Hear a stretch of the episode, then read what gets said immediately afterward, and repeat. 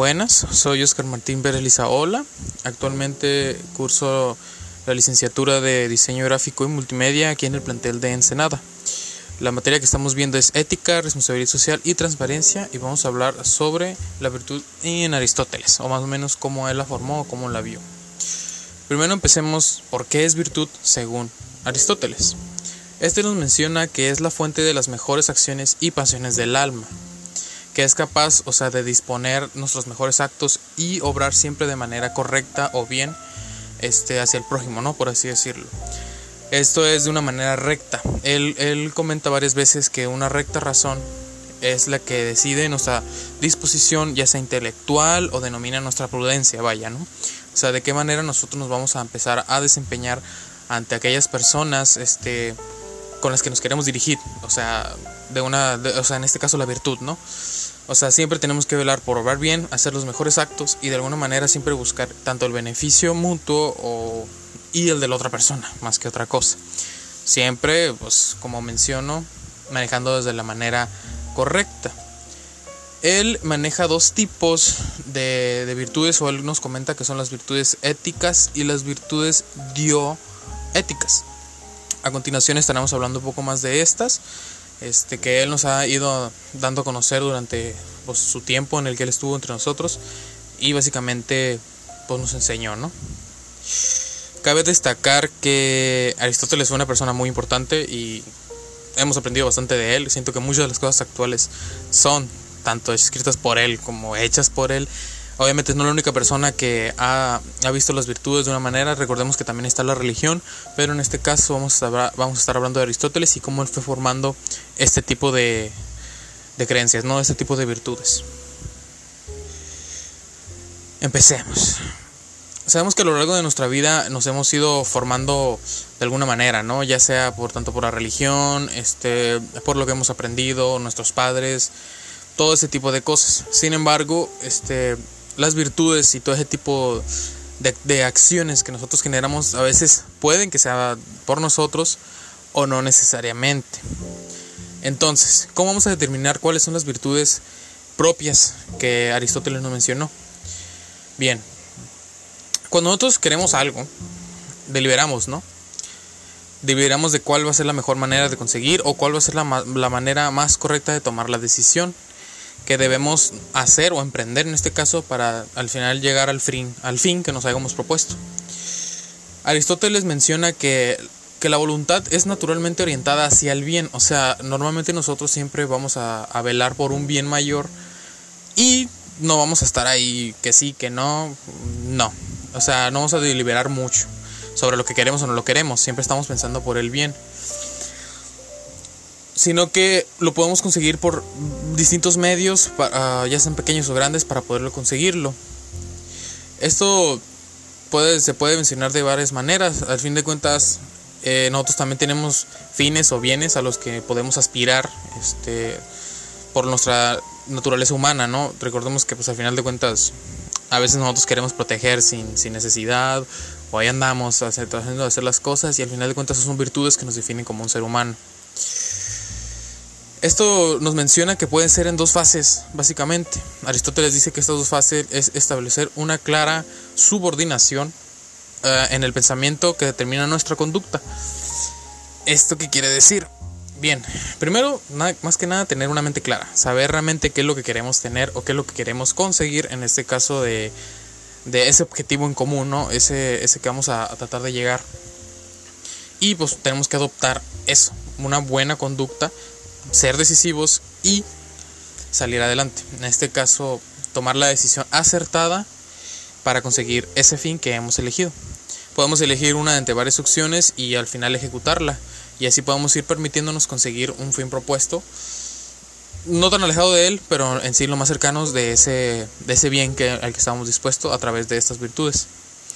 Si al final de cuentas decimos que la decisión fue la correcta, podemos repetirla en futuras ocasiones y aquí mismo es donde él menciona que ya aprendimos una, una virtud, o sea, básicamente automatizarse, él es lo que quiere decir. Es, o sea, es decir, convertir una forma habitual de una conducta similar.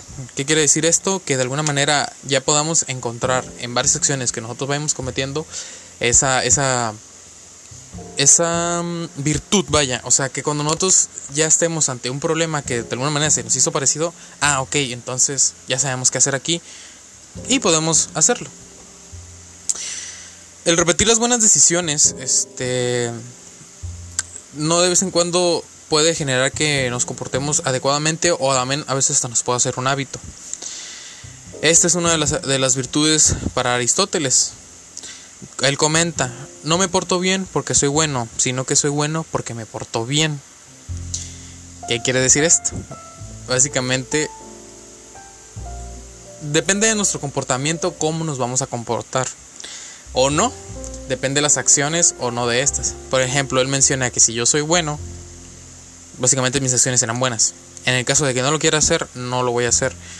Esto no se puede considerar una virtud tanto como esto, pero básicamente de ahí parte, parte de lo que él nos quiere dar a entender.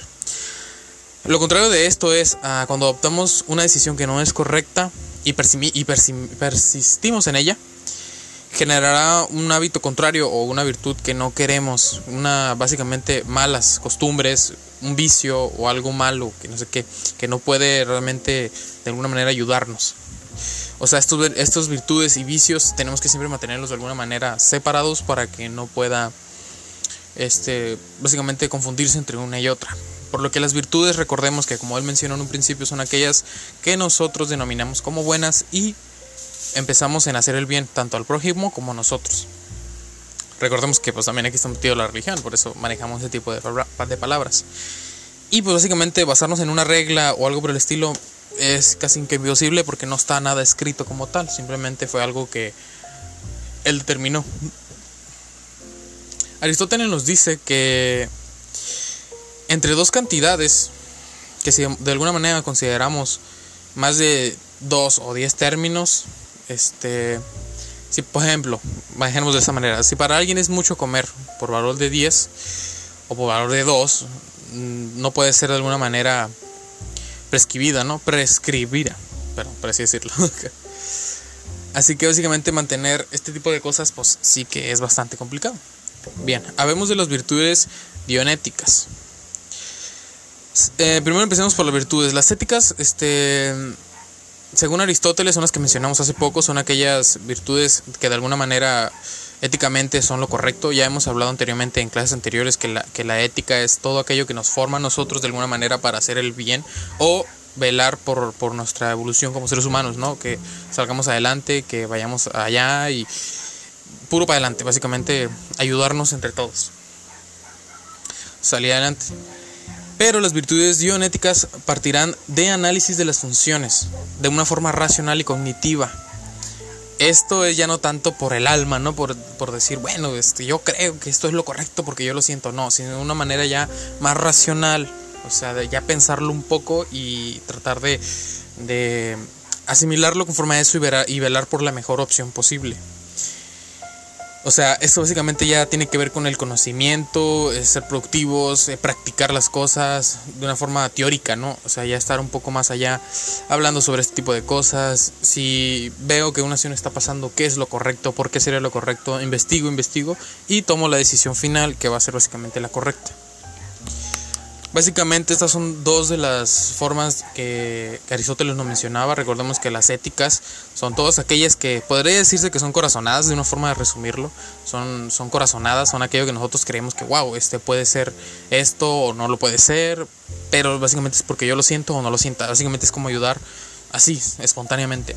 Y las virtudes dionéticas son aquellas que van a ser de manera racional, algo que vamos a tener que pensar, no dejarnos llevar tanto y conforme información este, lograr aquellos objetivos que nos estemos proponiendo, vaya, ¿no?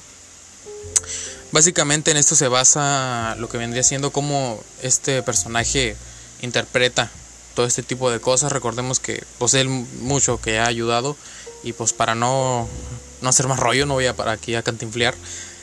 Pero básicamente este fue el tema que él nos dio o más o menos la información que él nos proporciona sobre las virtudes básicamente, recordemos, se dividen en dos, las virtudes éticas y las virtudes dianoéticas, di, perdón, que son unas corazonadas tal cual, y las otras son aquellas que vamos a hacer de una forma racional y siempre pensando de manera correcta. Por mi parte es todo. Eh, espero que tengan buen día y muchas gracias.